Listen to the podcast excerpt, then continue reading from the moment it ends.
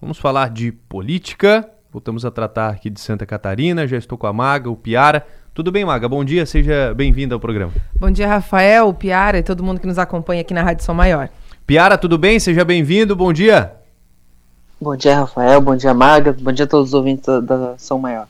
Bom, ontem a gente tratou aqui no, no programa sobre a questão de nomeações em Santa Catarina. Já tem a, a, primeira queda aqui no governo do Jorginho Jefferson Cardoso, que foi inclusive o nosso entrevistado de ontem, Maga. Nem deu tempo dele assumir a, a secretaria. É, o Jefferson ele foi indicado no domingo é, nomeado no, no, domingo, indicado, na verdade, né, pelo, pelo Jorginho Melo, lá no dia da posse.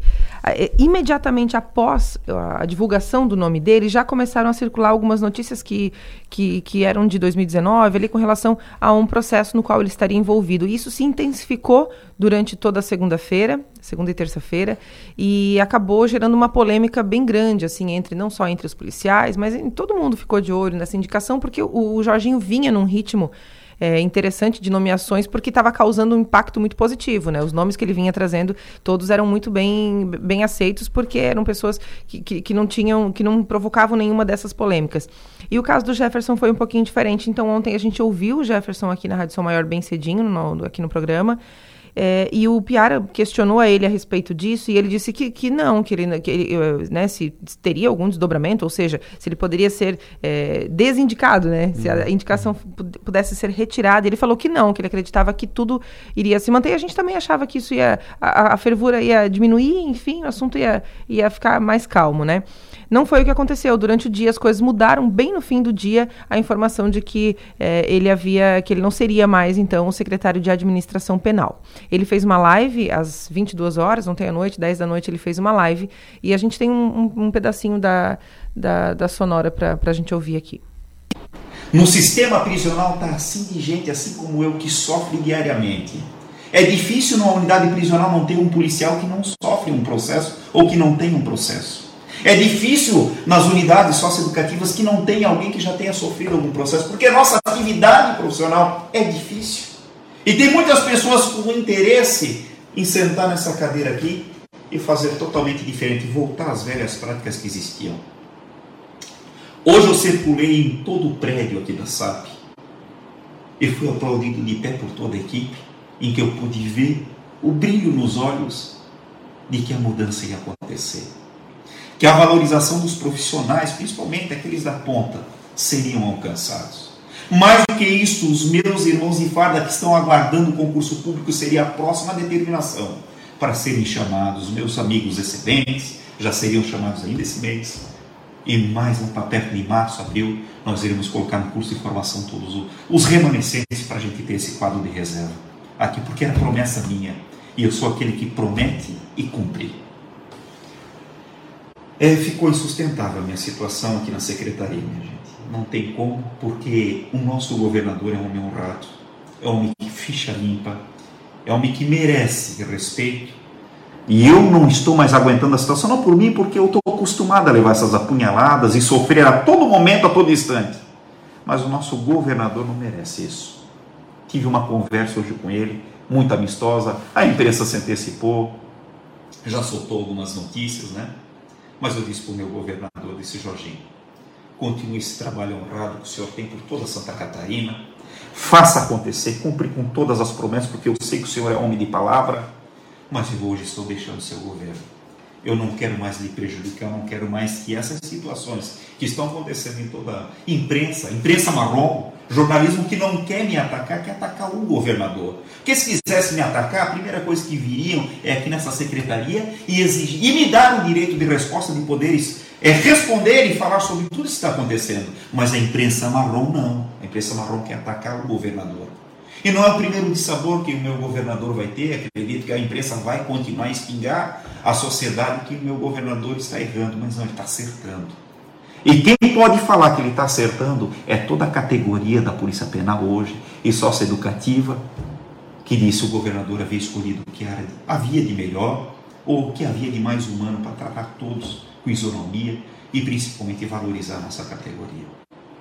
Então eu quero dizer para vocês, meus irmãos e fardas, estou com o Brasil, estou com o coração partido. O governador insistiu para mim não deixar o governo, Eu disse: não, meu governador já está difícil a situação e eu não posso mais ficar nesse cargo. Entreguei o cargo para ele, ele deu um comprometimento para mim que vai colocar aqui nessa cadeira, minha gente, um policial penal de carreira. Esse Jefferson Cardoso foi é, indicado pelo, pelo governador Jorginho Melo para assumir, portanto, essa cadeira, Secretaria de Administração Prisional, mas teve uma mudança ontem, ao final do dia, que surgiu esta informação. O Piara, ele deu a entender que ele que pediu para sair. Foi isso mesmo que aconteceu? Qual é a informação que você tem relacionada a isso? Bom, a conversa entre Jefferson e Jorginho é difícil de, de, de dizer o que, que realmente aconteceu mas parece ser um discurso ensaiado. De, ah, disse que foi tu que saiu. Fica, fica essa sensação.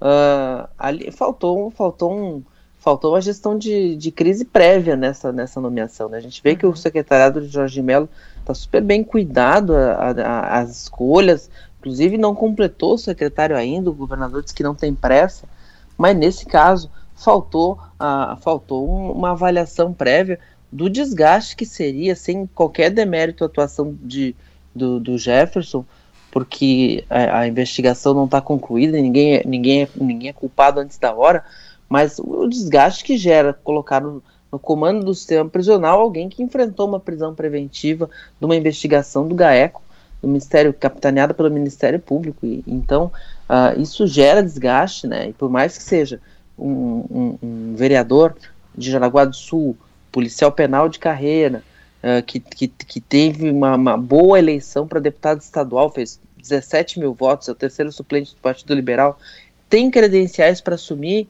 uh, inclusive, inclusive uh, tem, fez uma votação muito semelhante, inclusive do próprio Leandro Lima, que foi o secretário esse tempo todo no governo Moisés, Eduardo Moreira, e adjunto no governo Colombo, e fez uma votação muito parecida pelo republicano, também, também, também não se elegeu.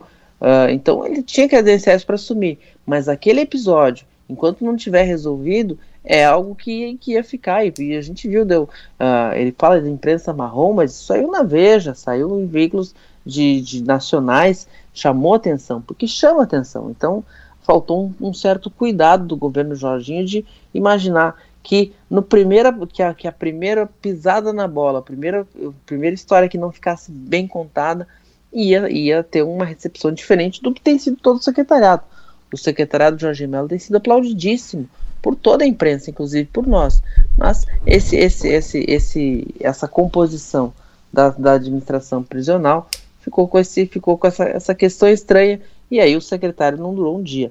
Vamos ver como é que ele vai lidar com essa situação. Ô, ô Maga, você tem essa sensação também de discurso ensaiado e tal, ou realmente ele pediu para sair? Ah, sem dúvida. Eu, eu, acho que fica, fica, fica um discurso combinado para que não fique um desgaste maior do que já foi. Concordo com o Piara com relação à gestão antecipada da crise, é, porque todos sabiam do fato, então se prepara antes, né? Já, já prepara a resposta antes.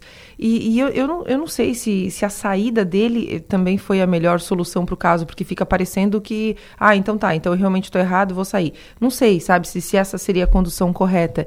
É, discordo desse, desse modus operandi de sempre culpar a imprensa por algum fator, enfim, porque é, a, a, imprensa noticiou, né? Os fatos estão ali, não foi inventado, não foi criado, não foi nada disso. A imprensa apenas noticiou. Então me incomoda um pouco esse negócio de ficar sempre culpando a imprensa porque uma informação foi dada, porque esse, esse é o papel da imprensa. A gente viu isso acontecer repetidas vezes nos últimos anos e, e, e, e não é o melhor jeito de lidar com uma situação. O melhor jeito de lidar com uma situação é pegar a situação e lidar com ela. Ponto. Sem encontrar outros culpados dados externos, né?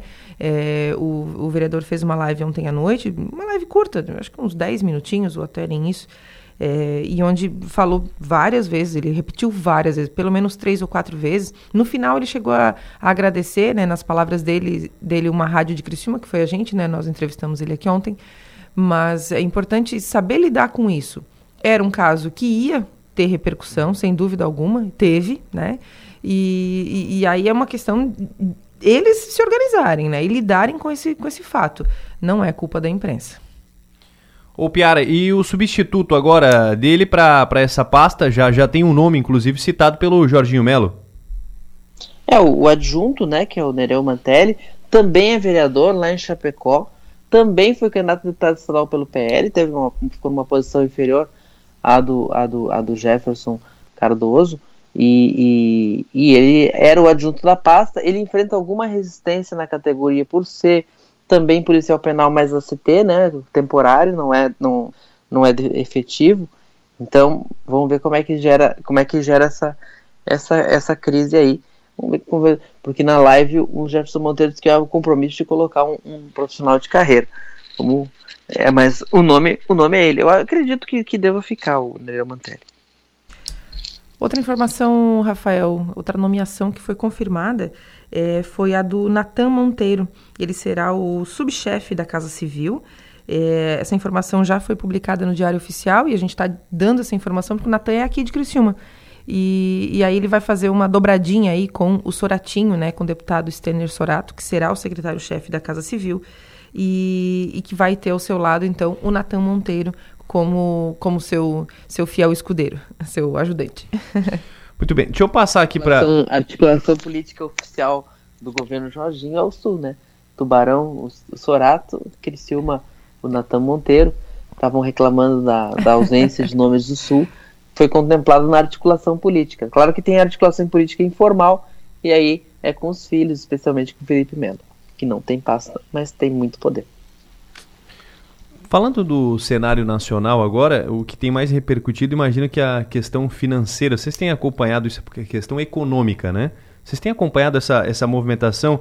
É, foi destaque nos principais jornais aqui pelo Brasil. O governo pode perdoar dívida de consignado do Auxílio Brasil. Depois o governo vai acabar com o saque aniversário do FGTS. Tem a questão envolvendo o preço do combustível. Que, que você tem eh, acompanhado de tudo isso? O que, que vocês têm a dizer a respeito dessa situação econômica do, do país, Maga? E o Piara? Fiquem à vontade. Eu acabei de ver a entrevista do, do, do, do novo ministro do, do, do, Trabalho, né, o Luiz Marinho, e que ele fala do fim do saque aniversário, são medidas que foram criadas durante o governo Temer, né, como forma de, de, de, de tirar um pouco, de, de, de, desentocar o dinheiro que fica preso lá no fundo de garantia. Foram medidas que foram ah, encaradas muito bem pela população, tipo um, um respiro, um dinheiro extra que pode ser utilizado, mas que tem restrições também. Quando a pessoa é demitida, ela, ela não consegue sacar a totalidade do fundo de garantia. Uh, a questão do. do, do uh, uh, é uma discussão que deveria ser, ser feita com um pouquinho mais de paciência, talvez. Mas a questão do, do, do, consignado do Auxílio Brasil é o fim de uma excrescência, né? Porque a pessoa já recebe o Auxílio Brasil porque não tem condições de manter e tu vai ah, colocar ela sujeita às instituições financeiras para fazer um empréstimo que dificilmente vai ter condições de pagar depois. Eu acho que, considerando a vulnerabilidade das pessoas, eu acho que é uma medida uh, da fim a esse, a esse, instrumento, que foi um instrumento feito de forma eleitoreira, na, na, naquele momento de campanha eleitoral praticamente já, e que, e que, e que alguma solução vai ter que ser dada para ele. E, e, eu acho que o fim dele é uma coisa importante e, e perdoar essas dívidas talvez seja um, um, um mecanismo, porque a gente pode ter uma inadimplência num setor muito carente, muito complicado só eh, meus 10 centavos de contribuição sobre essa questão do, do empréstimo relacionado ao Auxílio Brasil. É, desde que ele foi autorizado, ele já foi cercado de polêmicas, justamente por isso. É, não deveria prevê essa, essa possibilidade, né? Justamente pelo, pela, pela, pelo perfil das pessoas que são beneficiadas com, esse, com o auxílio. É, é um valor pequeno, né? Mas que pode provocar uma, uma, dívida gigantesca na vida daquela pessoa e que vai ter muita uhum. dificuldade de sair. É, não, não sou contrária a perdoar essa dívida pelo contexto em que ela foi autorizada, por, por toda a situação envolvida. Então, se isso vir a acontecer, eu acho que é positivo sim.